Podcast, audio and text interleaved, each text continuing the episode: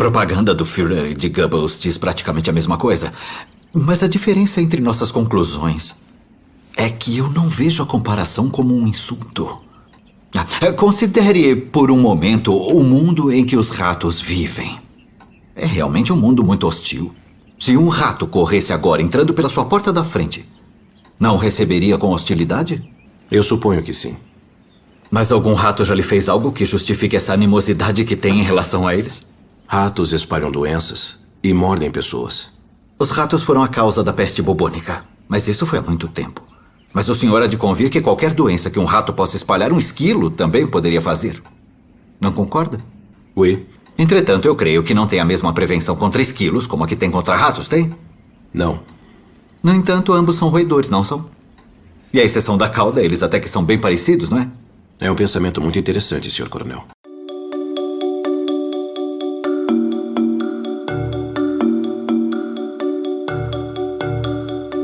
Oi, gente, tudo bem com vocês? Aqui é a Lu e esse é mais um episódio do Poltercast. E o episódio de hoje é sobre um dos experimentos sociais aí mais famosos e controversos da história, que é o experimento da prisão de Stanford. E nesse episódio, a gente vai ter a oportunidade de debater coisas do tipo como pessoas boas se tornam más e quais são os limites aí entre a ética e a ciência, né?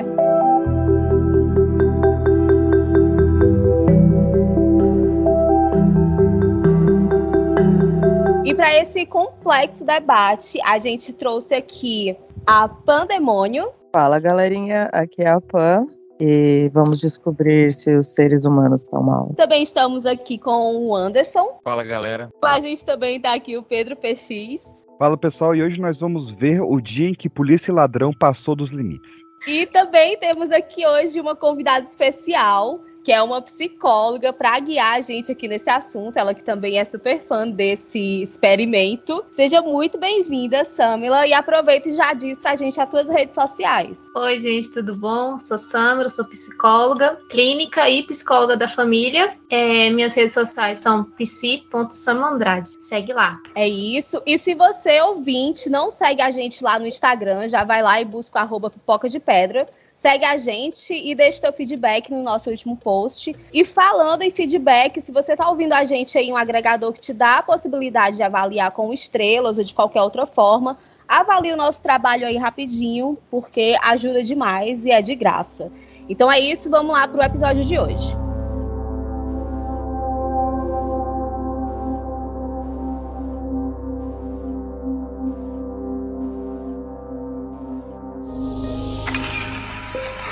O relatório mostra a versão da polícia para o crime. Vejo, gente. I'm a tramp, a bomb, O serial killer conhecia cada milímetro Se deduz do que a pessoa que apertou fortemente o pescoço da vítima Foram mortos com pancadas na cabeça. Poltercast, o seu podcast bom de terror. Com Luciana, no Pipoca de Pedra. Boa tarde, senhores. Eu sou o Dr. Phil Zimbardo, professor de psicologia da Universidade de Stanford. Bem-vindos à orientação. Ficaram contentes em saber que todos foram escolhidos para serem os guardas da prisão nesse estudo. Essa escolha foi feita com base em qualidades exemplares que todos vocês demonstraram em suas entrevistas. Então, parabéns. O experimento será uma extensão da minha pesquisa sobre efeitos que prisões podem causar no comportamento humano. Como estamos de férias e a faculdade está quase vazia, teremos quase total privacidade para o estudo. E como logo poderão ver, esvaziamos algumas das salas dos professores e as transformamos em celas de prisão. O corredor será o pátio da prisão. Mas lembrem-se, assim como vocês vigiarão os prisioneiros, meus alunos e eu vamos vigiar vocês.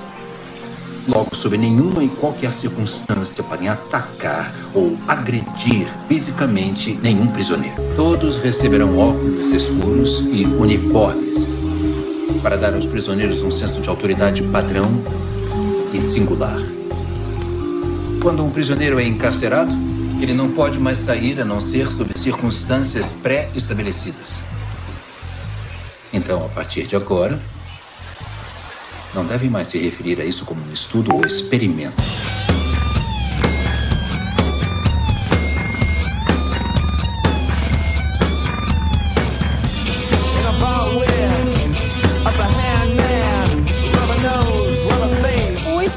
da prisão de Stanford foi realizado em 71 por uma equipe de pesquisadores e liderada pela, pelo então professor, o Felipe Zibardo. Ele era professor na Universidade de Stanford, professor de psicologia, né?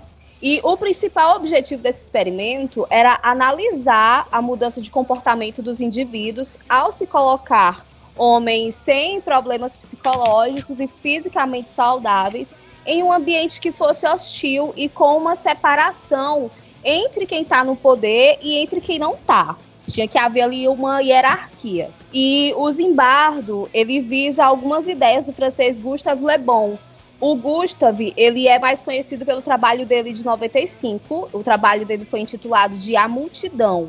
A Multidão é um estudo da mente popular, é considerado dos trabalhos seminais da psicologia das multidões. E a ideia da teoria da desindividualização argumenta que os indivíduos de um grupo constituindo uma multidão tendem a perder a sua identidade pessoal, a sua individualidade, né? E, e eles perdem também a consciência e o senso de responsabilidade. Então, alimenta aí o, é, impulsos antissociais. O experimento da prisão de Stanford, ele também está ligado a um outro experimento que também é muito controverso, que é a experiência de Milgram, que foi uma experiência científica desenvolvida pelo psicólogo e amigo do Zimbardo, que é também professor, ele, é, o Stanley Milgram, né? Essa experiência foi desenvolvida em 61 na Universidade de Yale, onde inclusive o Zimbardo também já deu aula. E a experiência de Milgram, ela tinha como objetivo responder a questão de como os participantes observados tendem a obedecer às autoridades, assim, cegamente, mesmo que essas ordens, elas fujam do bom senso individual dessa pessoa. Like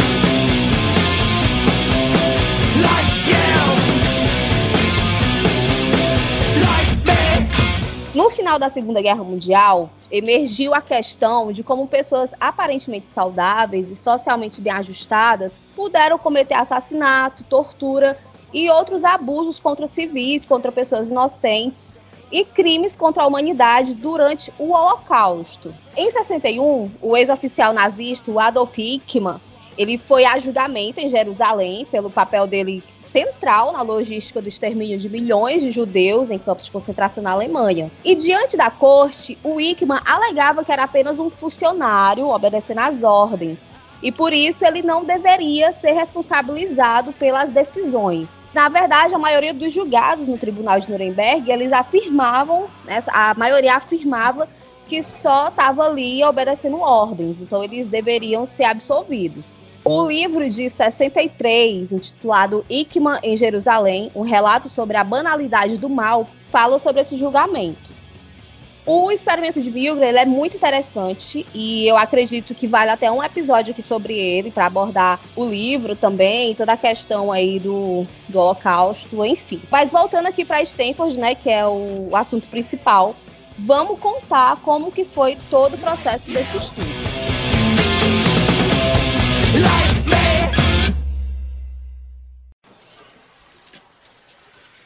Vamos tirar deles todas as coisas que fazem eles, eles. Estamos tentando entender como uma instituição afeta o comportamento do indivíduo. Estamos tentando fazer. Tentando fazer uma coisa boa.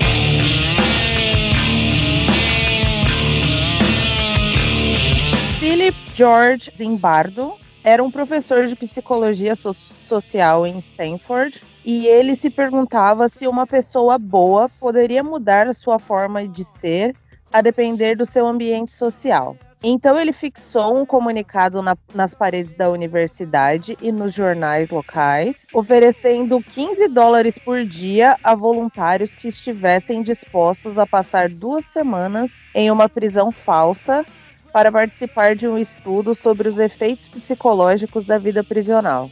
Mais de 70 candidatos responderam ao anúncio, foram chamados e submetidos a entrevistas clínicas e a testes de personalidade, visando eliminar aqueles que apresentassem transtornos psicológicos, problemas de saúde física ou que tivessem algum histórico de abuso de drogas ou de atividades criminais. Zimbardo selecionou 24 estudantes dos Estados Unidos e do Canadá. Eram nove titulares e três reservas em cada grupo. 21 deles acabaram participando de fato. Pra mim a conta não bateu, mas tudo bem. É porque tinha reservas. Como Ah, tá. de duas semanas, alguém podia precisar ser substituído. Ah, tá bom.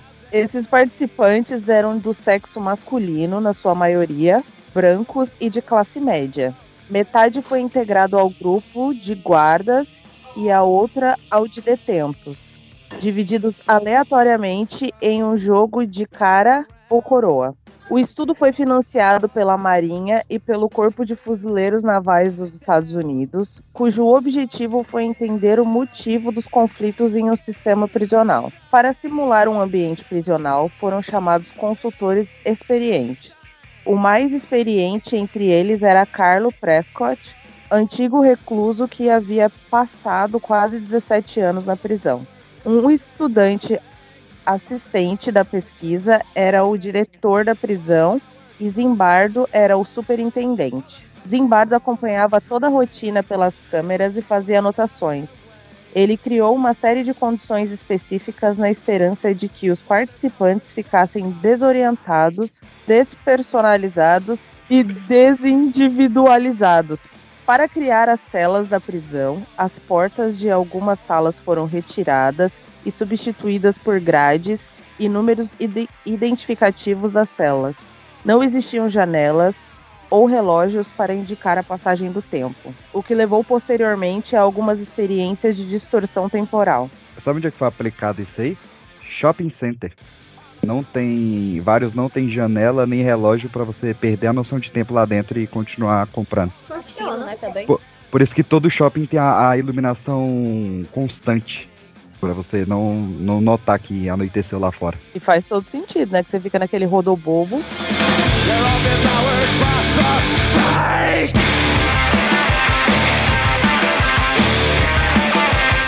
Aos guardas eram entregues bastões de madeira e uniformes de estilo militar de cor bege, que foram escolhidos pelos próprios guardas em uma loja local. Eles também receberam óculos de sol espelhados para evitar o contato visual. Zimbardo teve essa ideia a partir de um filme. Porém, em seu website, Zimbardo cita a rebelião de Ática, que aconteceu menos de um mês antes e que os, o chefe da Guarda Nacional na prisão usava aquele mesmo tipo de óculos. Diferente dos prisioneiros, os guardas trabalhariam em turnos e poderiam voltar para suas casas nas horas livres. Porém, alguns preferiram voluntariar-se para fazer horas extras sem pagamento. Os prisioneiros deveriam vestir apenas roupões ao estilo do Oriente Médio, sem roupas de baixo e chinelos de borracha.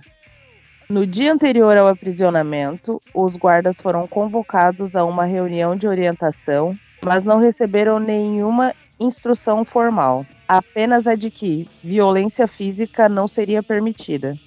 Foi-lhes dito que seria de sua responsabilidade o funcionamento da prisão e que, para tanto, eles teriam que recorrer a qualquer meio que julgassem necessário. Então foi cuidadosamente pensado e criado um processo de desumanizar os prisioneiros e colocar os guardas como um símbolo de poder. Assim seria possível observar como o ser humano consegue mudar sua conduta e agir de modo diferente a partir de um ambiente a que está exposto e da posição que ocupa em seu meio. Aos participantes que seriam os prisioneiros, apenas foi dito para que eles esperassem em suas casas até serem convocados. Vamos, meninos! Muito bem, senhores! Vamos fazer uma contagenzinha. Vai ser bem divertido. Vai, 5704! Bem alto! 5704.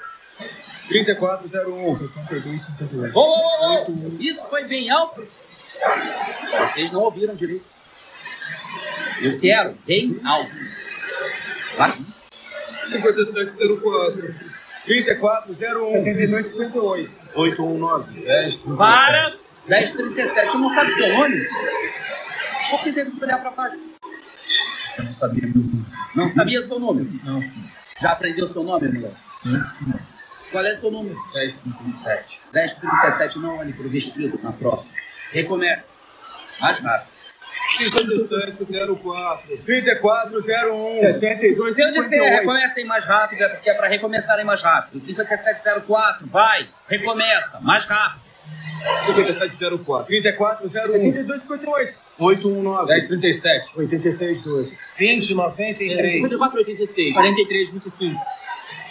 Isso foi péssimo. Talvez esses gorrinhos nas cabeças estejam apertados demais. Porque isso foi lento demais. Como não conseguem ir direito, vamos tentar de trás para frente? 407. Não, caramba! De trás para frente. Começa por ele.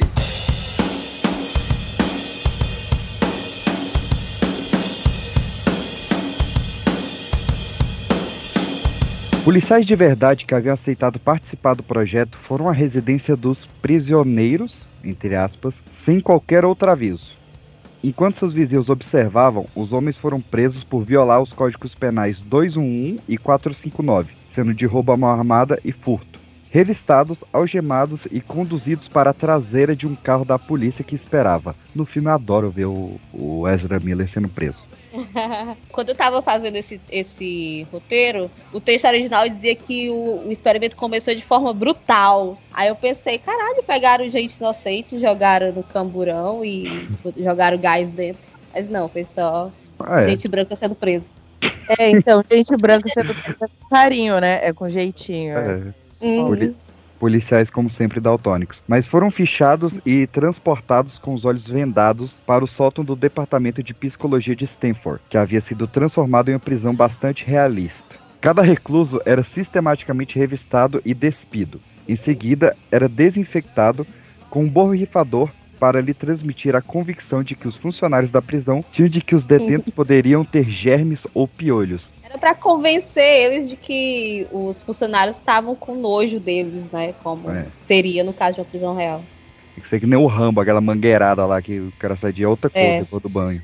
Esse procedimento era semelhante ao aplicado em prisões do Texas. O uniforme dos detentos consistia num vestido, ou bata, que cada prisioneiro usava sempre sem a roupa de baixo. Na parte da frente e de trás encontrava-se o seu número de identificação prisional. A utilização de números de identificação foi uma forma de fazer com que cada recluso se sentisse anônimo, uma herança do- dos campos de concentrações que popularizou essa ideia, né, de botar o número para você tirar a identidade da pessoa e ser proibido você lembrar o, o nome antes. Cada recluso tinha que ser chamado apenas pelo seu número de identificação e só podia referir-se a si próprio e aos outros reclusos pelo número.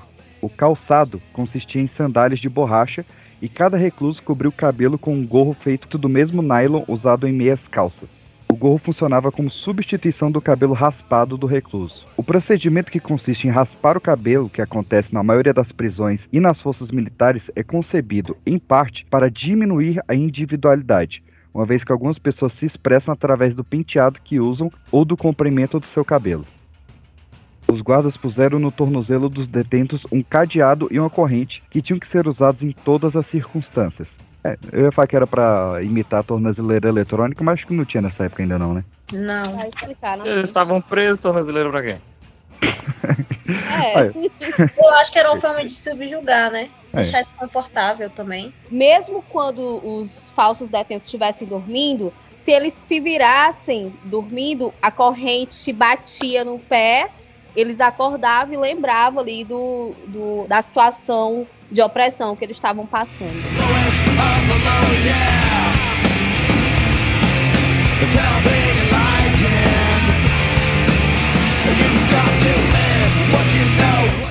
Zimbardo esclarece estarem tentando criar uma simulação funcional de uma prisão e não uma prisão no sentido literal. Os reclusos masculinos na vida real não usam vestidos, mas se sentem humilhados e despojados do seu sentido de masculinidade. E uns que usam, viu, o Zimbardo. E obrigar os voluntários a usar vestidos e batas sem roupa produziu o mesmo efeito. Assim que os reclusos vestiram os uniformes, alguns começaram a andar e sentar-se de forma diferente, mais como mulheres do que homens, segundo Zimbardo. O mecanismo da coisificação, eu gostei dessa palavra, coisificação, retira as características humanas individuais de sua vítima e por isso o agressor acredita que determinada pessoa merece ser agredida física ou psicologicamente, como por exemplo nas propagandas raciais nazistas em que os judeus apareciam constantemente associados a ratos. O filme O Eterno Judeu, do diretor Fritz Hippler, foi encomendado pelo governo nazista em 1940 e vendido como um documentário, ou seja, como uma forma de informar a população. Você que era a, a galerinha ali do, do Goebbels que adorava fazer essas propagandas malucas lá. Fica a recomendação aí do maior quadrinho já escrito no, no Ocidente, que é Maus, do Art que destrincha bastante isso, né? Pra quem leu HQ e não sabia, é por isso que na HQ todos os judeus são ratos. O filme aborda precisamente a analogia entre a migração dos ratos ao longo da história da humanidade e a migração dos judeus pelo continente europeu, afirmando que, assim como os ratos, os judeus traziam doenças e desgraças a todos os lugares onde passavam e se instalavam. Como o sociólogo Zygmunt Bauman propõe, Auschwitz transformou e reduziu o assassino a um mero agente sanitário. Na primeira cena do filme de 2009 de Quentin Tarantino, Bastardos Inglórios, o coronel da SS Hans Landa faz um discurso ao fazendeiro Perrier Lapatit, tentando obrigá-lo a dizer onde estão escondidos os judeus Dreyfus. Se um rato entrasse aqui agora mesmo, enquanto eu estou falando, você o brindaria com um copo do seu delicioso leite? Provavelmente não. Eu achei que não. Não gosta deles. Você não sabe exatamente por que não gosta deles, só o que sabe é que os acha repulsivos. Desse modo, um soldado alemão conduz uma busca em uma casa suspeita de esconder judeus. Onde o falcão olharia? Olharia o celeiro, olharia o sótão, olharia o porão, todos os lugares onde ele se esconderia. Mas ainda muitos lugares que nunca ocorreriam a um falcão se esconder. E foi por isso que o Führer me mandou vir dos meus Alpes austríacos aqui para o interior da França e suas vacas, porque ocorrem para mim. É que estou ciente dos tremendos feitos que os seres humanos são capazes ao abandonarem sua dignidade. Mas a cena é, é perfeita para resumir, né? Isso que a gente diz. O, o, o, discurso do, do Hans Landa é inacreditável. Inacreditável. E, e fica a recomendação também do, do Maus. Pra quem não leu, leia, é obrigatório.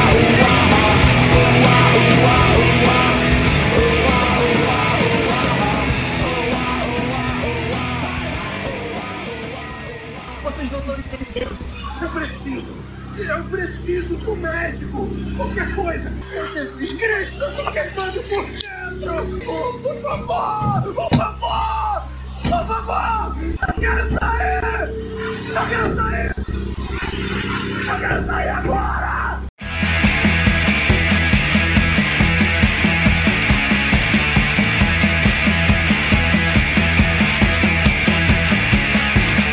Zimbardo conta que os guardas tinham uma mentalidade anti-autoritária e nada aconteceu durante o primeiro dia. Mas veio a primeira troca de turno e pouco tempo depois que os detentos estavam em suas celas, o modo de agir dos carcereiros da noite começou a mudar. O experimento ficou rapidamente fora de controle. Os guardas passaram a abusar do poder e a humilhar os alunos que estavam como presos. Uma das teorias é de que isso acontecia porque de noite Zimbardo não ficava na faculdade e os estudantes se viam sem supervisão. No segundo dia, eclodiu uma rebelião. Dave Eastman, um dos jovens que desempenhava o papel de carcereiro, lembra que encarou o experimento como uma espécie de exercício de teatro. Ele conta que o primeiro dia foi um pouco entediante, então ele decidiu interpretar o papel de um carcereiro bastante cruel. ora, ora. Guardas voluntariaram-se para fazer horas extras e trabalhar em conjunto para resolver o problema, atacando os prisioneiros com extintores de incêndio e sem a supervisão do grupo de pesquisa. A contagem dos prisioneiros, que havia sido inicialmente instituída para ajudar a se acostumarem com seus números de identificação, transformou-os em cenas de humilhação que duravam horas. Seguidamente, os guardas tentaram dividir os prisioneiros e gerar inimizade entre eles, criando um bloco de celas para os bons e um bloco de celas para os ruins. Ao dividirem os prisioneiros dessa forma, os guardas pretendiam que eles pensassem haver informantes entre eles. A coisa vai ficando macabra de um, de um tom, né? Vai. Segundo os consultores. Aí a gente está falando, a gente está falando de estudantes de classe média que provavelmente é, não tinham muito conhecimento de como funcionava uma penitenciária, né? Eu vou começar a dividir os participantes aqui também, nos bons e nos ruins, ver o que que rola. Mais do que panelinhas que já tem? Ei, rapaz, continua. tu, não, tu não tinha que ter um, ler um texto? Segundo os consultores de Zimbardo, A tática é similar à utilizada com sucesso nas prisões americanas reais. Essas medidas foram altamente eficazes e motins em grande escala cessaram. Os carcereiros enviavam os prisioneiros constantemente à solitária, que era um depósito de vassouras improvisados para o uso. Alguns prisioneiros foram obrigados a despir-se, fazer flexões enquanto guardas pisavam em suas costas. Também houve atos de humilhação sexual. Eles eram obrigados a fazer suas necessidades em baldes. Muito rapidamente, a prisão tornou-se um local insalubre sem condições de higiene e e com um ambiente hostil e sinistro. Alguns prisioneiros foram obrigados a limpar os banheiros sem qualquer proteção nas mãos. Colchão, idas ao banheiro e refeições completas se tornaram privilégios. A comida era frequentemente negada, sendo usada como meio de punição. Os colchonetes foram removidos para o bloco de cela dos bons e os demais prisioneiros eram obrigados a dormir no concreto sem roupa alguma. Em 2011, Zimbardo falou o seguinte em uma entrevista à BBC: aspas, no dia em que chegaram, aquilo era uma pequena prisão instalada em um sótão com celas falsas. No segundo dia, era um presídio de verdade, criado na mente de cada prisioneiro, de cada guarda e das outras pessoas envolvidas. Fecha aspas. Logo, vários presos começaram a apresentar problemas emocionais. Clay Ramsey, um dos prisioneiros, também contou à BBC que das, uma das práticas mais eficientes dos guardas para mexer com os prisioneiros era interromper o sono. Um célebre manual da CIA dos anos 60 preconizavam como meio de interrogatório a privação do sono, dentre outras formas de tortura.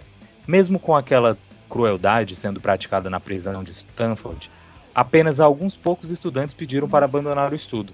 À medida que a situação se tornava caótica, os pesquisadores ficavam parados e observavam. Incrível, né? A, a criatividade cruel de um monte de jovens classe média.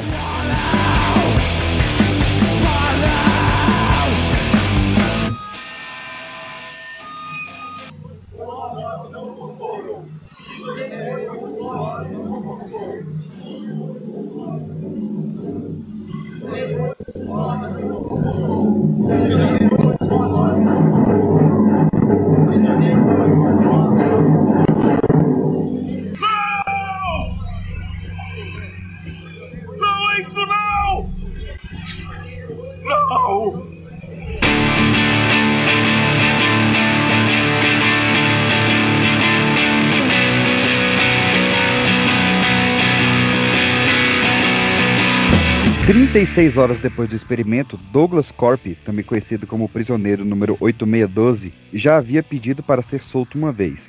Ajudou a encenar uma rebelião de prisioneiros que ocorreu na cela 1 e passou a maioria do tempo em confinamento solitário. Devido às condições avassaladoras de abuso psicológico dos guardas, de acordo com Zimbardo, Corp começou a gritar e chorar, embora Zimbardo e sua equipe inicialmente pensassem que ele estava apenas fingindo na tentativa de escapar. Eles decidiram negar seu pedido de saída e o mandaram de volta para a prisão de Stanford. O estado mental de Corp só piorou.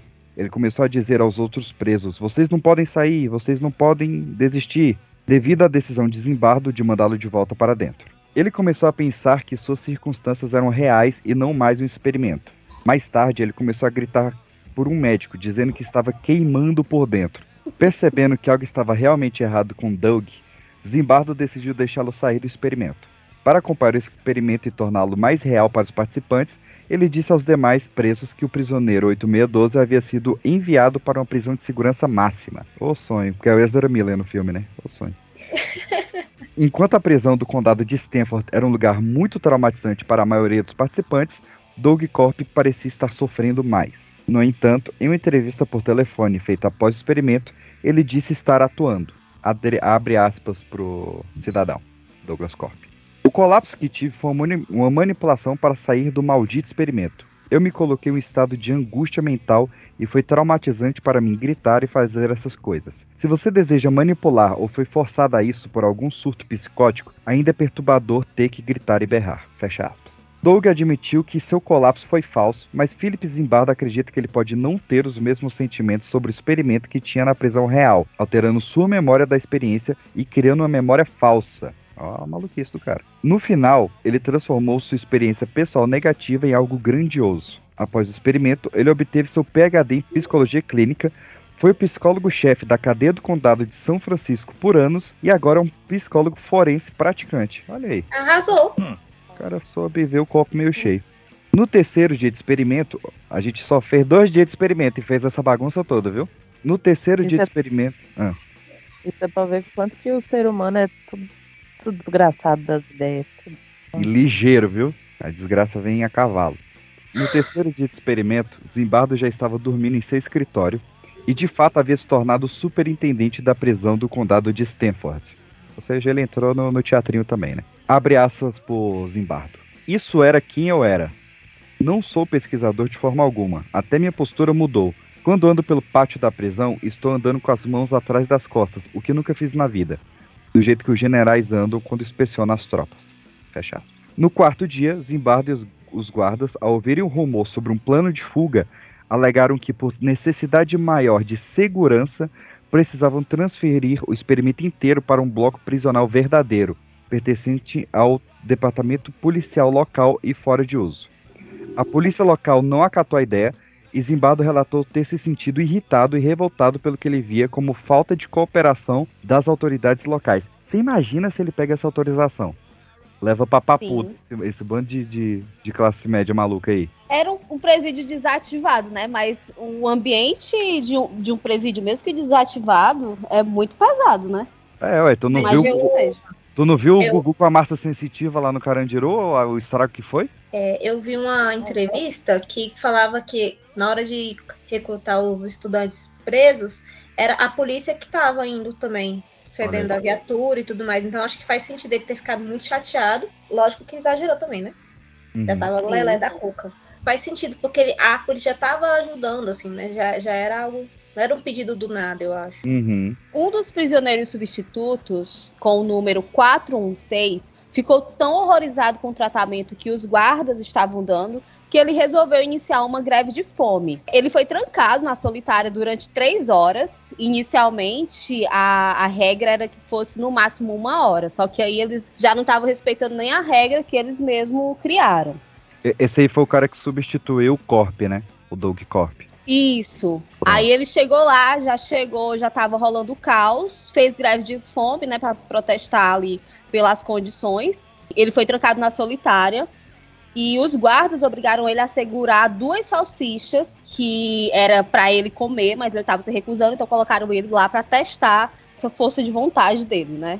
Os outros prisioneiros consideravam ele um causador de problemas, né? Tipo, eles já estavam tão envolvidos ali que eles não conseguiram entender que o, o cara estava protestando por todo mundo, né, pela segurança de todo mundo. E para explorar esse sentimento, né, de dos outros prisioneiros ficarem contra o cara que estava protestando, os guardas fizeram uma oferta. A oferta foi de que os prisioneiros poderiam renunciar aos lençóis para que o substituto fosse liberto da solitária. Se eles não dessem os lençóis, o cara ia ficar lá durante a noite inteira, não só aquelas três horas.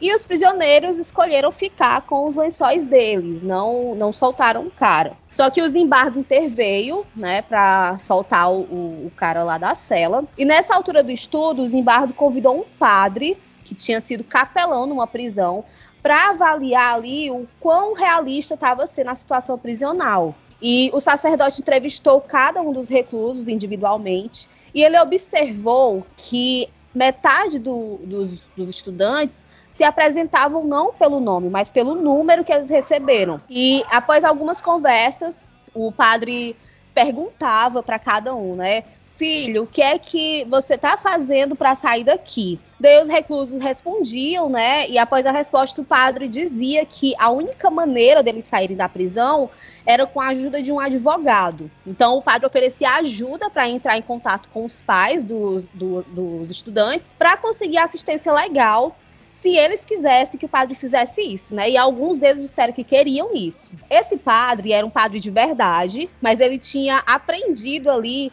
a desempenhar um papel é, estereotipado, né? Ele falava de uma forma assim que lembrava padres do cinema, né? Era, era meio caricato. Festa junina. É, Candidato padre. Candidato padre. Tinha, tinha que fazer no Brasil, bicho. Ia chamar o, o Padre Kel, o Drauzio Varela. a, a Rita Cadillac pra fazer um show ia ser muito melhor esse experimento. Rinha de idoso no presídio. O, o- o Ronaldinho Gaúcho era um dos detentos. E daí ele falava de uma forma, unindo as mãos, de uma forma estudada. Ele parecia muito mesmo uma versão cinematográfica de um padre. E isso para convencer ali, né, o, todo mundo que estava envolvido no experimento, né? E eles sentiam assim que eles não conseguiam mais saber onde começava e onde terminava toda aquela representação. Cara, o padre tá fingindo ser padre, velho. Tá todo mundo doido. O cara é padre, ele tá fingindo ser padre. Pois é, Não faz isso todos os dias, Fechês, ao sair da Ele ao tá exagerando em ser padre, eu acho. É. E o único recluso que não quis falar com o padre foi o recluso de número 819. Ele estava se sentindo doente e ele, ele tinha se recusado a comer também. E ele não queria ver um, um padre, ele queria ver um médico, né? E aí, por fim, convenceram ele a sair da cela e a conversar com o padre e com o Zimbardo, para que eles pudessem ver que médico que ele precisava. Então, enquanto esse detento conversava com, com eles, é, ele começou a chorar histericamente, como assim como os outros, né, que já haviam sido já tinham sido libertos dois, né? E esse já estava também ali entrando em colapso. O Zimbardo tirou a corrente dos pés dele, o gorro da cabeça e disse que ele fosse descansar num quarto que ficava próximo ao pátio da prisão. É, ele também disse que ele levaria a comida para ele e que depois ele ia poder ver um médico. Enquanto isso, um dos guardas obrigou os outros reclusos a formar uma linha e a entoar uma canção. O recluso 819 é um mau recluso. Por causa do que o recluso 819 fez, a minha cela está numa grande confusão, senhor guarda. Quando o Zimbardo percebeu que o recluso 819 poderia ouvir os outros detentos cantando, ele voltou lá para a cela onde ele tinha deixado ele e viu que ele estava chorando convulsivamente e, e ouvindo, né, os outros detentos cantarem aquela música. O Zimbardo, ele conta que o jeito que eles cantavam não era de uma forma desorganizada, em tom de brincadeira, era, era um compasso assim de conformidade e submissão, como se uma única voz dissesse: o recluso 819 é mal.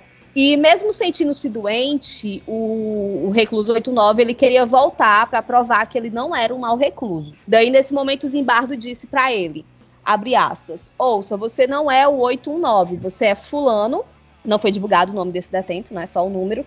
Você é fulano e o nome e o meu nome é Dr. Zimbardo. Sou psicólogo, não superintendente de uma prisão, e isso não é uma prisão a sério. Isso é apenas uma experiência e aqueles são estudantes não reclusos, tal como você.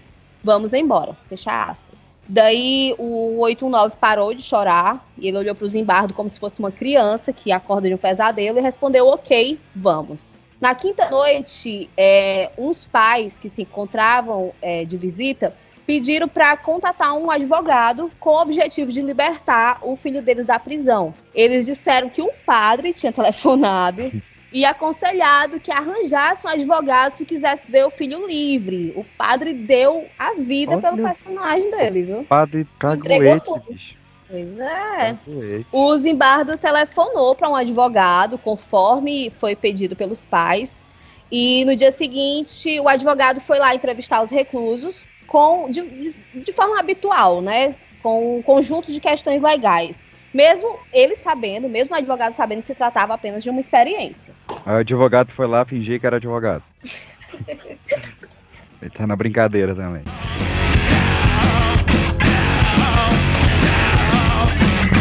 E por que se recusa? Me recuso pela palavra que usou, senhor guarda. De que palavra tá falando, moleque? Desculpe, senhor, mas eu não posso repetir. Ele não quer falar porrada. Eu dei uma ordem. E você vai dizer isso pra ele. Agora. Desculpe. Mas não posso fazer isso. Ora, ora, ora, ora. Nosso querido senhor Obediência tem um probleminha com palavras chuvas. Então fala que vai descer o couro nele. Coma suas salsichas 4 meia, senão eu vou descer o couro em você. Até que enfim. Ele falou. Não, ele falou. Mas falou sério? 2093. Sim, não. Não, não, me desculpe, eu não falei, eu não falei. Então por que mentiu? Eu disse que o senhor guarda da prisão mandou dizer. Mentira, ele não mandou você mentir, mandou? Ninguém quer mentiras aqui, 2093. Entendeu? Todos vocês São, são tão mentirosos. somos um bando de filhos da puta, senhor. Você é filho da puta, 2093? Se disse guarda da prisão. Se eu digo não, você é que vai dizer. Mas me recuso a profanar, eu não direi isso. Então não pode dizer isso sobre outro ser humano, 2093. Pode dizer sobre si mesmo? Eu nunca diria isso sobre mim, porque assim eu estaria dizendo. É que é o filho da puta, né? Não, senhor. Sim. Sim. Diria sim. O que você seria? O filho da puta. Você estaria dizendo coisas horríveis sobre sua mãe, estaria fazendo isso. Sim, sim, guarda da prisão. E por que não quer dizer? Porque eu não uso linguajar profano, sim, guarda da. Você é um santinho? Quer saber? Já que não quer falar, já que não quer falar que é um filho da puta, sabe de uma coisa, 2093? Sim, senhor. O senhor prisão. acabou de provar. É um filho da puta. Um filho da puta de qualquer jeito, não é mesmo?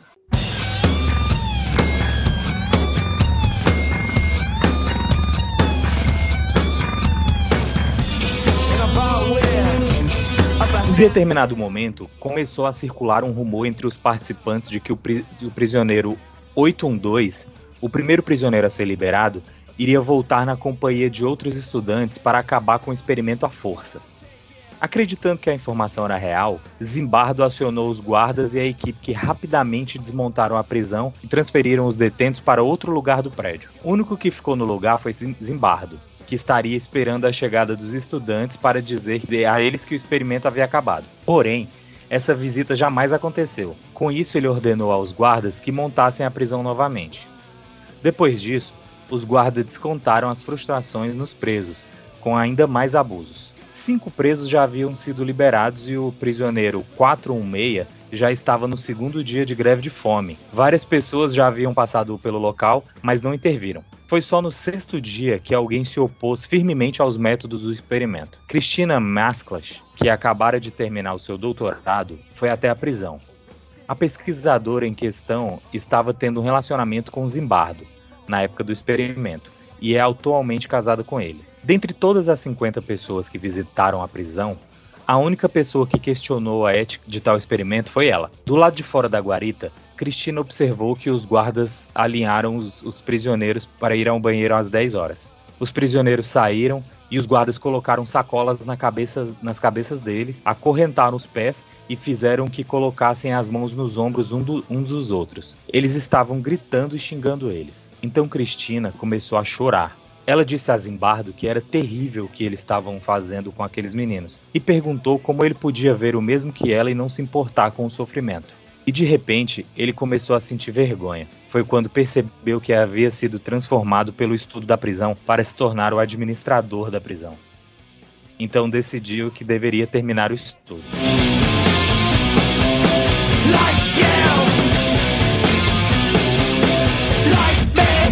Sobre essa ida ao banheiro, eu vi uma entrevista de um dos detentos que ele contou que no primeiro dia que eles fizeram essa fila, porque eles colocavam o saco na cabeça dos detentos, porque era um corredor aberto, né? E ele não queria que eles passassem por um corredor aberto que mostrasse ali que eles estavam, na verdade, dentro da universidade.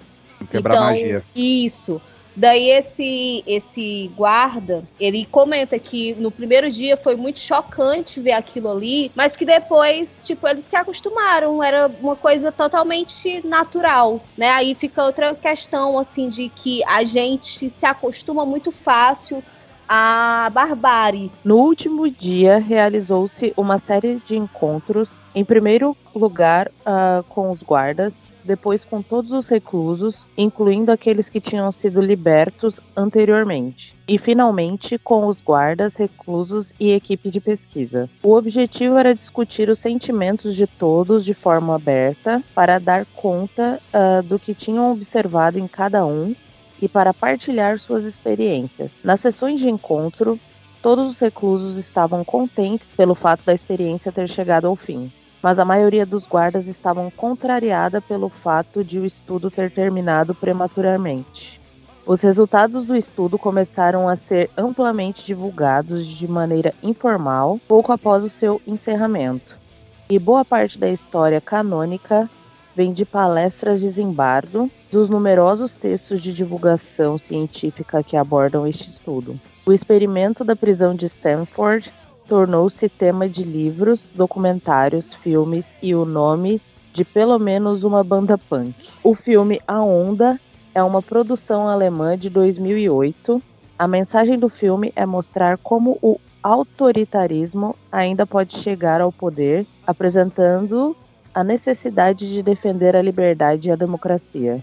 Isso acontece porque os jovens do ensino médio que estão no filme são a terceira geração alemã depois do nazismo. O filme O Experimento de Aprisionamento de Stanford foi lançado em 2015. É o mais conhecido e também considerado bem mais fiel. É o do, moral- do Ezra Miller. Esse daí. Quando o Ezra ainda nem causava tanto problema, né? Ah, causava.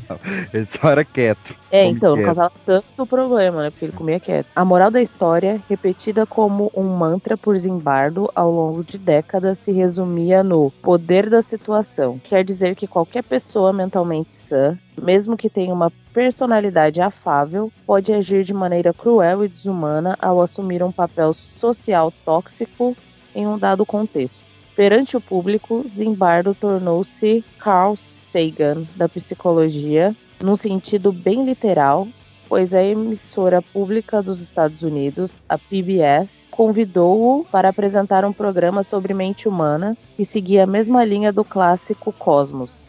Quando militares americanos guardavam a prisão de Abu, Abu Ghraib, no Iraque, em 2003, estupraram e torturaram prisioneiros de guerra. Zimbardo se tornou um importante consultor para a investigação. Ninguém fala de Guantanamo Bay, mas tudo bem, vamos deixar isso pra lá. Só porque lá em Cuba ninguém liga, tanto faz. Lá pode torturar, não tem problema. A Associação Americana de Psicologia realizou uma investigação em 1973 e determinou que nenhum dos padrões éticos foram violados na condução do estudo conhecido como prisão de Stanford. No entanto, juntamente com outros abusos verificados em pesquisas anteriores, forneceu o ímpeto para os profissionais da saúde e psiquiatria, bem como o Congresso americano, para começar a regular a experimentação com seres humanos. Até o professor Zimbardo concordou que nenhuma pesquisa comportamental que coloca as pessoas nesse tipo de situação poderia ser feita novamente nos Estados Unidos. Nos últimos 20 anos, porém, surgiram evidências sólidas de que o estudo foi manipulado para atingir resultados desejados de antemão e tentativas de replicá-los sugerem que pessoas comuns postas no papel de guarda não se tornam automaticamente cruéis. Pois é, sobre essa manipulação, tem um dos guardas que fala que ele sentiu que durante todo o experimento estava realmente sendo moldado ali para que gerasse o caos, né? Então era como se ele tivesse sabotado o livre-arbítrio de quem estava participando. Então não tinha como não ser de outra forma. E citando mais algumas referências e produções inspiradas nesse estudo, é, o cineasta italiano Carlos Tuzzi, ele foi o primeiro realizador a filmar uma história baseada nessa experiência ele filmou em 77. Ele dirigiu o telefilme La Gábia, que em português é A Jaula. E a história original do Tuzi envolvia um grupo de 20 jovens de várias origens sociais, que eu acho muito importante, né? Que, que tipo, ficou meio que só tinham jovens brancos de classe média dentro do presídio, né? Ficou meio enviesado, não sei. É, e todos da- do mesmo lugar, né? Todos de, de. Isso. A história do Tuzi, né, envolvia jovens de várias origens sociais. Eles foram também divididos entre guardas e prisioneiros e instruídos a passar um mês em lados opostos de um portão alto arame farpado no topo, construído no meio de um grande parque. Algumas preocupações dos executivos da produtora italiana forçaram Tuzi e os roteiristas a alterar o roteiro para uma história muito semelhante ao experimento real de Stanford e incluíram até o resultado do experimento real. O filme em alemão de 2001, Das Experiments, que a gente já citou aqui no episódio, ele foi refeito em 2010 em inglês como The Experiment.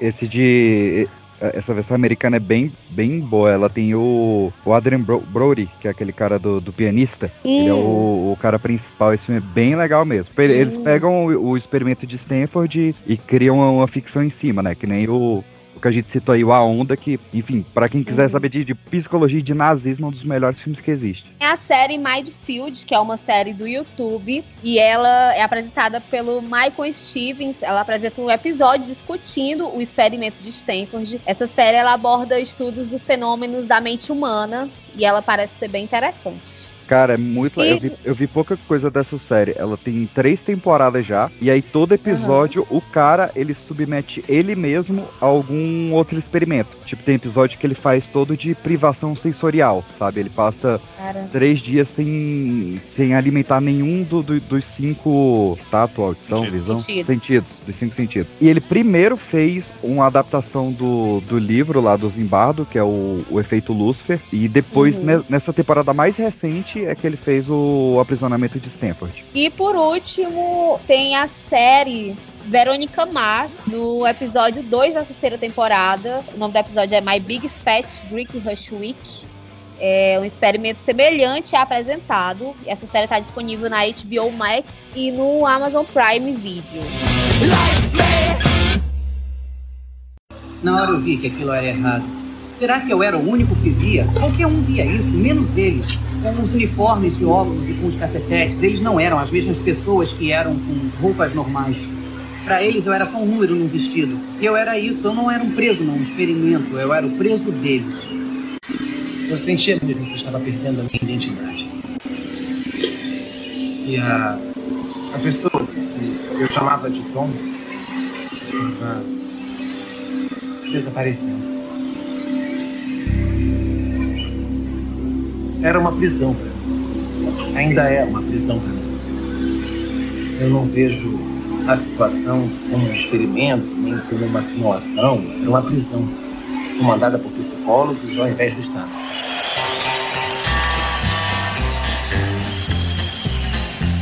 I hear the train a coming, it's rolling around a bend.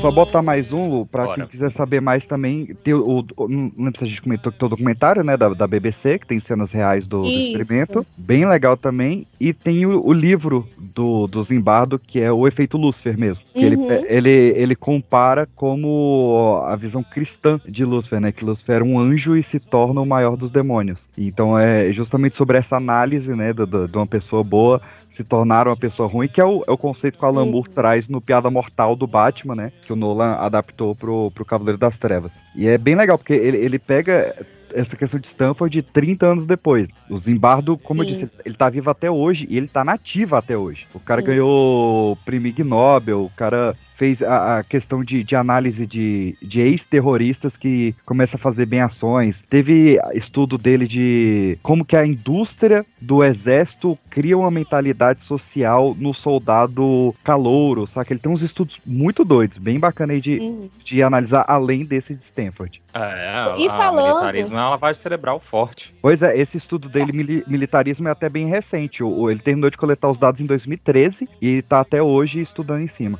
É o o, CIS, para quem quiser pesquisar, S-I-S. O nome desse. Tem um grupo de pessoas que acha que ele é meio assim que implicante, né? Porque como se ele tivesse dedicado muito a mostrar que a autoridade era o que gerava todo o. Um eu não. É. Eu, pelo menos, não sou contra essa conclusão dele, mas muita gente acha que ele, que ele forçou muito para poder provar que o autoritarismo na, nos presídios é que geravam os conflitos. E é, né? Se não Voltando... for uma coisa é, horizontal, se o povo não se organizar, é, termina Sim. seguindo um padrão. E a, e a, gente sabe que a polarização é o que o ser humano mais gosta, né? De alguma forma, essa competição, Sim. a rivalidade com o outro, né? Tudo que você fala que é o outro, o, o, ser humano adora. Por isso que se vê na estratégia de ditadura o apelo patriótico, né? Sim. Uhum. É uma desculpa, né, que eles usam para poder amedrontar. É, tem, tem, até uma parte no, no filme, que eu não, eu não, sei se ela é do experimento real, onde, como a gente disse, né, eles escolheram no cara e coroa quem ia ser é, policial e quem ia ser prisioneiro. Só que pros policiais eles falam, não, vocês foram os melhores avaliados e por é. isso serão os policiais. Eles achavam que era pelo porte físico, né? É, cada um criava uma imagem na sua cabeça. Os prisioneiros também falaram depois que achava que, nossa, escolheram pelo porte físico, por isso que eles são guardas e nós somos os prisioneiros. Mas foi cara e coroa, e aí as pessoas interpretam aquilo, né? É muito, muito bizarramente É, humano. cada um tem sua verdade. Ah, e é, é interessante observar isso do, de como eles começaram. Porque o ser humano é um bicho social, né? Uhum. Sim. É um bicho social. E eles rapidamente é, acataram ali a dinâmica de cada grupo. né? O- os que Sim. estavam como prisioneiros aceitavam aquela condição Isso. de. Porque era uma escola. Eles podiam falar, "Não, isso não, meu amigo. Mas eles aceitaram aquela condição de comportamento e os guardas também, né? E, inclusive, até o, o, o pesquisador caiu, né? Ele viu a, a esposa dele, acordou ele pra falar, fala, cara, você não tá vendo isso? Porque ele já tinha entrado no, na- no personagem de ser o de ser o diretor da, da prisão. Uhum. Isso é engraçado que tem uma teoria do Durkheim, do fato social, não sei se vocês já tiveram contato, favor. que a teoria é essa, né? De que você, de acordo com o seu grupo, que não é uma personalidade, né? Você, de acordo com o grupo, você se comporta daquele jeito. Isso é construção Uhum. de cultura, né? Uhum. Que ele, inclusive, levanta que o suicídio é um fato social. Que dá pra Sim. gente fazer um link com isso. Porque, assim, Sim. em tempos de guerra, o suicídio cai muito. Cai dramaticamente o número de suicídios. Porque meio que você dá uma, uma função pra aquela pessoa, né? Você, vamos lá, a gente tem que, sabe, salvar esse país, não sei o que e tal. Em tempos de paz, o número de suicídios aumenta. Porque falta esse, esse Falta- incentivo, falta- sei lá. Exatamente. É uma doideira, né? Muito doido. Dessa questão de comportamento, tem vários, like, é, tipo, estudos que. é, é, ou até experimentos que, tipo, as pessoas se sentem muito confortáveis ao chegar ao extremo de Uhum. machucar a gente, subjugar a gente. E é muito rápido. Tem, tipo, um, es- um experimento de uma artista que ela fala assim: faça comigo o que você quiser. É Perfeito, eu ia falar. Nossa, já vi, maravilhosa. Bizarro Sim, de assistir. E, e foi, nossa, ela se colocou em risco muito sério, né? Uhum. Foi Isso, loucura. e o povo começa a cortar ela, o povo começa a machucar ela e ela ali aguentando quieto e o povo vai, corta. normal. E o povo leva na boa, tipo, ah, pode mesmo, tá liberado, então eu posso fazer o que eu quiser. Cara, em em menor escala, eu lembro, eu lembro uma vez que o Luciano Huck meteu essa. Que era a, a- mina ma- maior. Tentou abraçar um pobre, não foi? não conseguiu. Não conseguiu, teve que botar um plástico. Viajou. Não, ele, ele tinha um negócio, cara, que era tipo a maior fã da- de, algum ídolo X lá. Podia ficar, acho que, três minutos com o cara e podia fazer o que quisesse com ele. E aí eu lembro que era, era tipo Vavá, eu acho, o primeiro que teve. E aí a mina, tipo, levava uma maçã, obrigava o cara a morder a maçã, botava num saquinho pra levar pra casa. Aí tirava foto, pegava na bunda do cara e beijava, não sei o que. Era uma maluquice. Tanto é que só teve uma vez. O pior é que eu lembro disso, cara, foi bizarro, porque ela levou os saquinhos e pilote tudo bonitinho pra, pra guardar as coisas né? Gente, que. Foi. E, Nojeira. obri- e obrigava o cara a assinar coisa e assinar o corpo dela. É uma maluquice, cara. Maluquice. Até hoje ela tem o DNA do cara. Tem. Ela deve ter clonado o Vavá aí em algum lugar. Sabe por que, que ele é clonado, Odas? Porque ele tocava no cara metade. Ah, e ele tem um irmão gêmeo, é verdade. É isso que eu tava falando, que ele- então ele já tem já o clone, já, já veio da barriga. É o Márcio. É, o- certo. é, é nada a ver, o cara é Vavá e o outro é Márcio. Não. Provavelmente o Vavá deve chamar, sei lá, Valdemar, enquanto o outro ficou com o nome bonitinho, tipo, ah, sou o Márcio.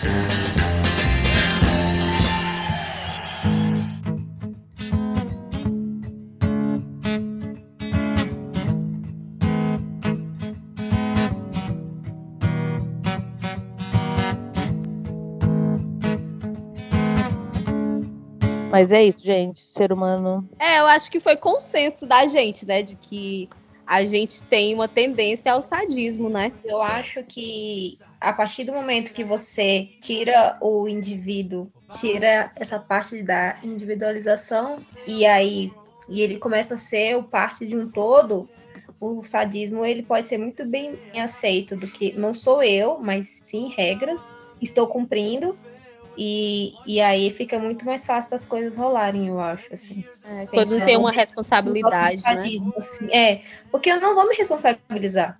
E aí fica, um- fica um, um pensamento, né? As pessoas, elas não são ruins porque elas são gente boas ou elas estão com medo da punição? Exatamente. Hoje a gente estava discutindo na sala. Primeiro, meu professor passou um pedaço de 24 horas em que eles estavam tentando legitimar, torturar alguém para tirar informação. Caramba. E aí ele perguntou: até que ponto você iria para tirar uma informação para salvar alguém? Tudo que a gente Pedi. tivesse que fazer, uai. Pedir, por Aí- favor. Então você torturaria uma criança para tirar uma informação dela? Aí eu, se a vida de todo mundo dependesse, por que não? Aí ele, Cara. nossa. Da Eu sala. lembrei daquele vídeo. E aí a gente começou a discutir, tipo, qual, qual é o limite? É, é, até que ponto você vai com a possibilidade de que você acha que você tá salvando alguém e que você tá se- fazendo a tortura ser útil em Ele alguém. já com o passaporte da PAN na mão já.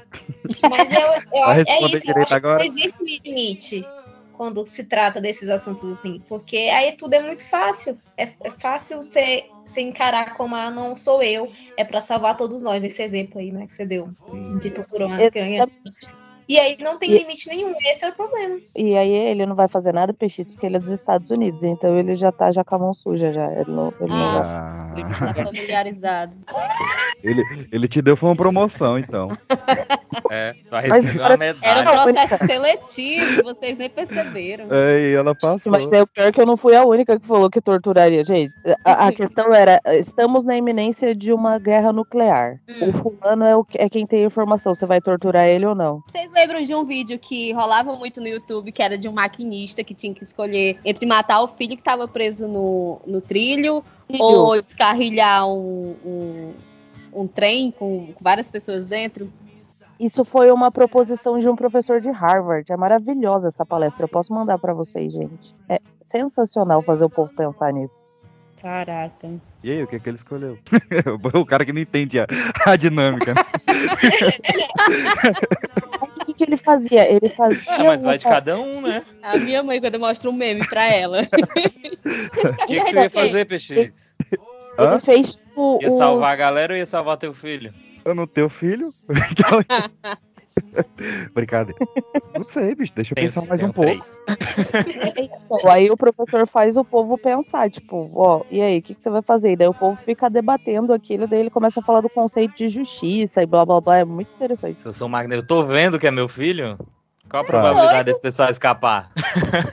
É, Isso a- aí já mexe com outra coisa. Porque esse aí É um já tem filho a. a- bom é um filho mau? É um filho que. É, mas até, da onde, até onde eu vou confrontar ali minhas emoções, saca? Eu, eu Então- vou matar meu filho, vou passar por cima dele. Mas aí tem a variável Porra. que é a velocidade de tempo que você vai ter pra pensar nisso, né? Porque Eu vi meu filho, já boto pro outro lado. É, É, exatamente. é- essa é a variável, sacou? Saca? E você não tem tempo pra, pra você sentar e falar, não, mas o- a, a questão da justiça, de do Cain, não, não tem essa. É, na hora. faz justiça do seu dedo, 30 segundos, é o que você tem. E aí? Não, bota pra esquerda e bota uma segundona de força ainda pra passar voado nessa descarrilhamento. Cai lá do outro lado. É, aí tu bota força, o, o trem descarrilha e ainda cai em cima do moleque do outro lado. Aí, Mata todo mundo que sobrevive ninguém. meu Deus, virou porta dos fundos o negócio. aí a gente se perdeu É, um pouco. isso é um negócio sério. Falou. PX, eu tinha Hum. falado, alguém tinha falado que, ah, porque não faz no Brasil. Não falou isso? Ah, Foi, a Foi eu. Foi, foi, tu? Foi eu. Uhum. Tá vendo que eu tô confundindo as maluquices, né? Ah. Cara, É, foi feito no Brasil mais ou menos de, de, de como se comportam. Na gravação do filme, que aqui já, já tem um episódio, né? Os atores que foi no, gravaram lá, né? Carandiru. É, todos os Hum. atores ficaram mal, pesado. Uhum. Mal pe- A melhor atuação foi a do Caio Blá, porque ele falou que ele não conseguia ficar no lugar. Ele fazia a cena dele, subia e dormia o dia inteiro. Só descia pra. Que ele falava assim: Eu não pertenço a esse lugar. Eu E pensei foi que, ótimo que ele pro- fumava maconha o dia inteiro. É, o, o Wagner, o Wagner Moura falou que ficava, ele ficou, adoeceu, ficou doente o tempo todo, com febre, mal. E Mas é você que vê o, o climão entende. da. Oi? É. Aí a gente tem que entender a estrutura de, de, de cadeia em ambos os países, né? Se você pensar na cadeia dos Estados Unidos, que nem, ó, pra eles, tipo, o experimento, o cara mexer em fezes com a mão sem proteção, no Brasil é diário, cara. Uhum. É, mas eu tô falando da estrutura do oprimido e do opressor num grupo, num lugar fechado. Porque eles estavam numa sala de universidade. Lá eles estavam no, eles estavam numa prisão realmente, mas é a, a, a dinâmica é a mesma. nem eles estavam numa prisão de verdade, tudo bem. É, mas o que a gente tá falando é, tipo, no dia a dia, se a gente reproduzir isso aqui no Brasil, é só levar pro presídio normal, porque, tipo, Ah, todo, comple- total, total. Não, no, no Brasil esse presídio ia ter que ser muito pior. Experimento. É, mas eu tipo, tô falando uma- a nível de experimento, né? Mas- Porque no Uhum. Brasil é muito pior a situação real. Quando, né? quando começou a descrever como é que ia ser, tipo, ai, é, é, racionar comida, blá blá blá. Gente, isso daí é a realidade de preso no Brasil. E, tipo, mano, fede mijo antes de você chegar no pavilhão.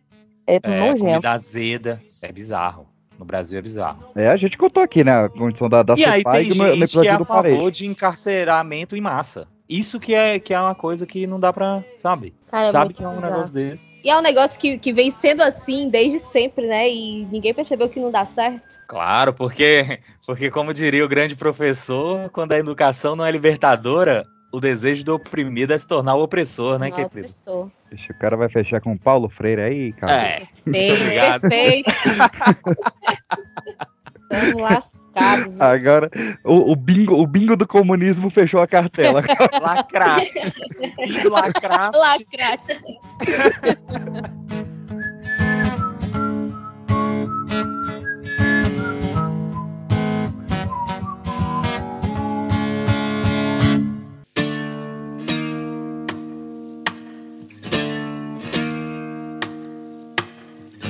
The ones who party in the county jail.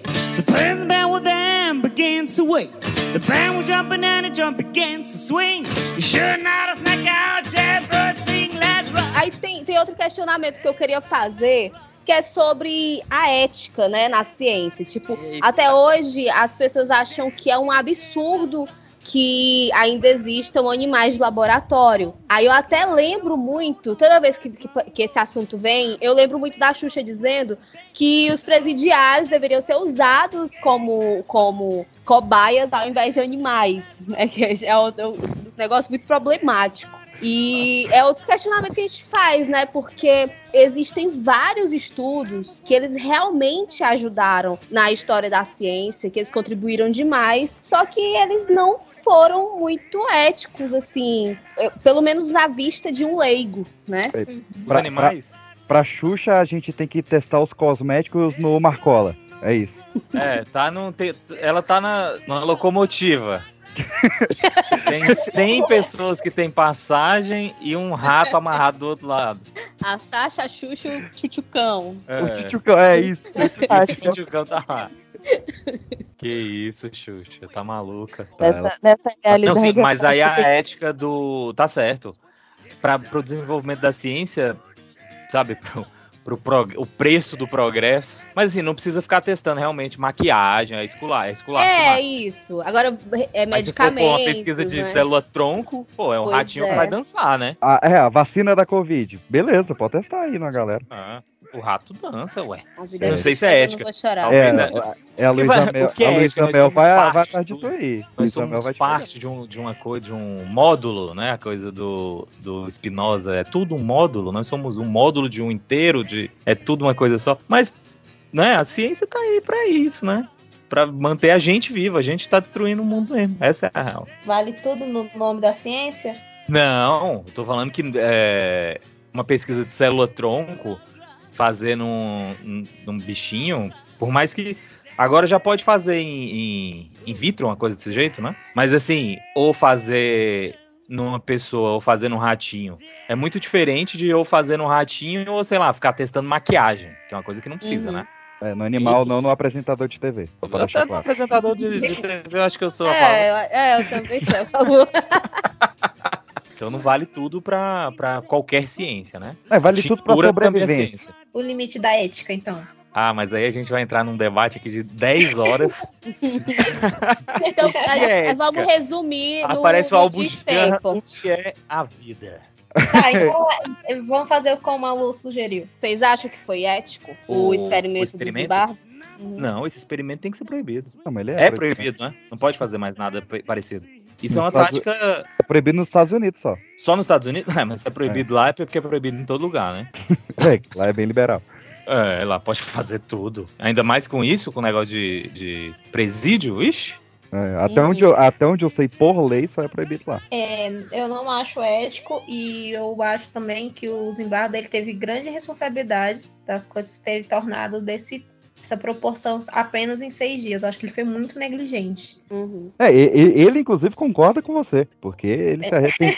Você acha que ele usou muito pra se promover? Não, com certeza, ele Nossa, tirou algum demais. proveito. Mas, mas a gente pega, por exemplo, o, o, o fato, né, que a, a, a mulher que foi lá visitar e que denunciou, falou, ô, se liga no, no que que tu tá fazendo aí, que é um absurdo, casou com ele. Do, do tanto que ela viu que ele, ele se ligou na merda que ele tava fazendo. Ou ele tá fingindo muito bem até, pra ela até hoje, Gente, como é que deve se casar com uma pessoa dessa? Sim, se ela vai que ela tá te manipulando o casamento inteiro e tu não sabe. Cara, mas Gente, experimentos sociais. É porque esse experimento que ele fez, eu acho que ele não viu é, é, o que poderia acontecer. Mas Eu acho sim, no segundo também, dia já dava pra ele ter uma pista, né? Mas eu acho que ele se, ele se envolveu demais, assim. Que nem ele falou, Sim. Né? Ele, ele era o subintendente, subintendente da É. prisão. Não era mais professor, não era mais pesquisador, não era mais nada. É, e e ele tava levando em conta, tipo, tudo que foi investido ali, né? O- toda a pesquisa, grana, que, grana, tempo, porque o cara investiu pesado ali. Então ele tinha aquela pressão ainda por trás ali. Tanto é que a- a- a- os outros experimentos dele, lógico, também porque todos os olhos da humanidade estavam em cima do cara, né? Mas os, os outros experimentos dele foram bem mais leves, digamos assim. É porque tem, tem essa coisa aí, tem essa, as tintas, né, que você pode colocar. Tem um monte de cientista maluco que faz tudo pelo experimento, né?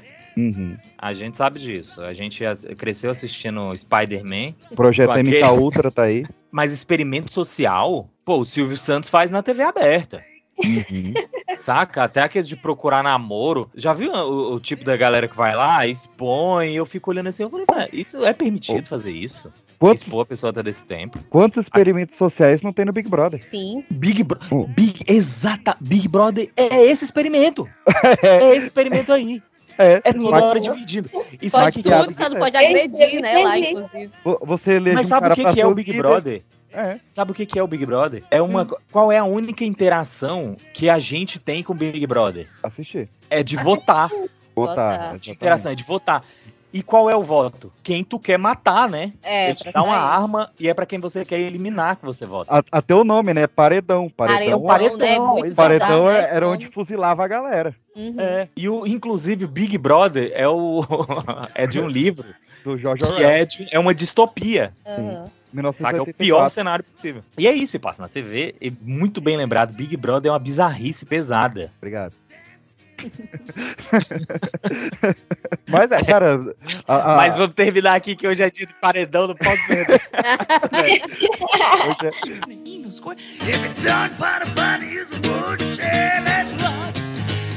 Everybody, let's rock. Everybody. Gente, então é isso. Muito obrigada pra quem ouviu a gente até aqui. Ouça os nossos outros episódios também, que tá muito focado nessa questão de penitenciárias. Não foi intencional, mas acabou sendo. E é isso. Siga a gente no Instagram e até o próximo episódio. Psico quer acrescentar mais alguma pontuação? Vocês são malucos o bastante, né? Amanhã todo mundo no E a gente consultório. descobriu que o experimento é igual ao Big Brother, e é isso. É, esse Boa é noite. catar, só catarse da noite. Vou ter que botar o Pedro Bial na capa agora. E que se vocês forem pro carnaval alugar uma casa com vocês, eu não vou.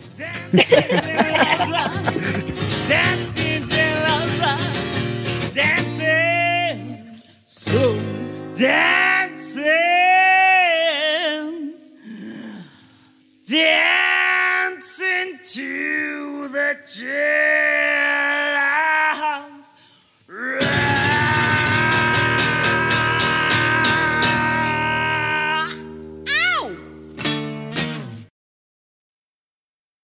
Também estamos aqui com o Anderson, Fala, galera. Fala, Anderson. Pedro PX. Vocês viram essa essa introdução? Não vou falar nada, gente. Vou falar só oi. Ô, gente, ô, gente, é toda vez Eu vou te... que É, a Lu apresenta a gente, aí todo mundo fica no silêncio sepulcral depois de falar o eu nome. vou e ela começar a pedir frase. Ah! É porque, é porque essa toda me quebrou demais. Eu aqui. Estou aqui, estou mais um dia. Ai, meu Deus. E desindividualizados. Individualizado. Nossa, eu virei o Anderson, meu Deus do céu. Ih, caralho. E- Eita, que eu não errei nada até agora.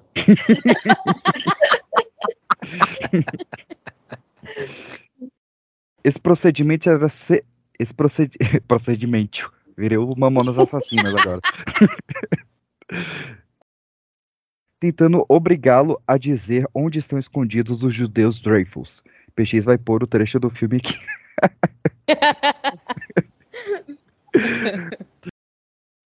Segundo os consultores de Zimbardo, a tática é simila- similar à utilizada com sucesso nas prisões americanas reais. Eu tô me ouvindo. Tá dando eco. Tá. Tem alguém no, no Viva No Voz? Viva Voz? E... Já, eu tô me ouvindo a mim mesmo e agora eu tô ouvindo o PX me repetir. Doidou. Para. Seja quem for, parou. Vai de 0 a 100, ó, em 30 segundos. É, foi isso que ela. No terceiro dia de experimento, Você não falou, mas eu ouvi.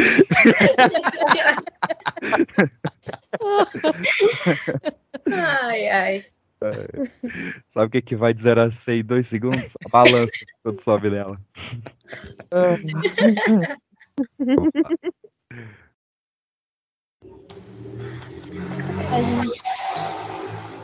Caramba. E aí, Hamilton pegou a pole agora. O Remington descendo o muro da Valsa Ovelina. Taca ali pra nessa moto, Marco. Ê, Marco velho. O moleque fala igual um idoso, né? É. Como é que pode Entre 12 e Galdério- 80 anos. Ê, Marco velho. Adoro esse Ei, garoto. Anderson, receba.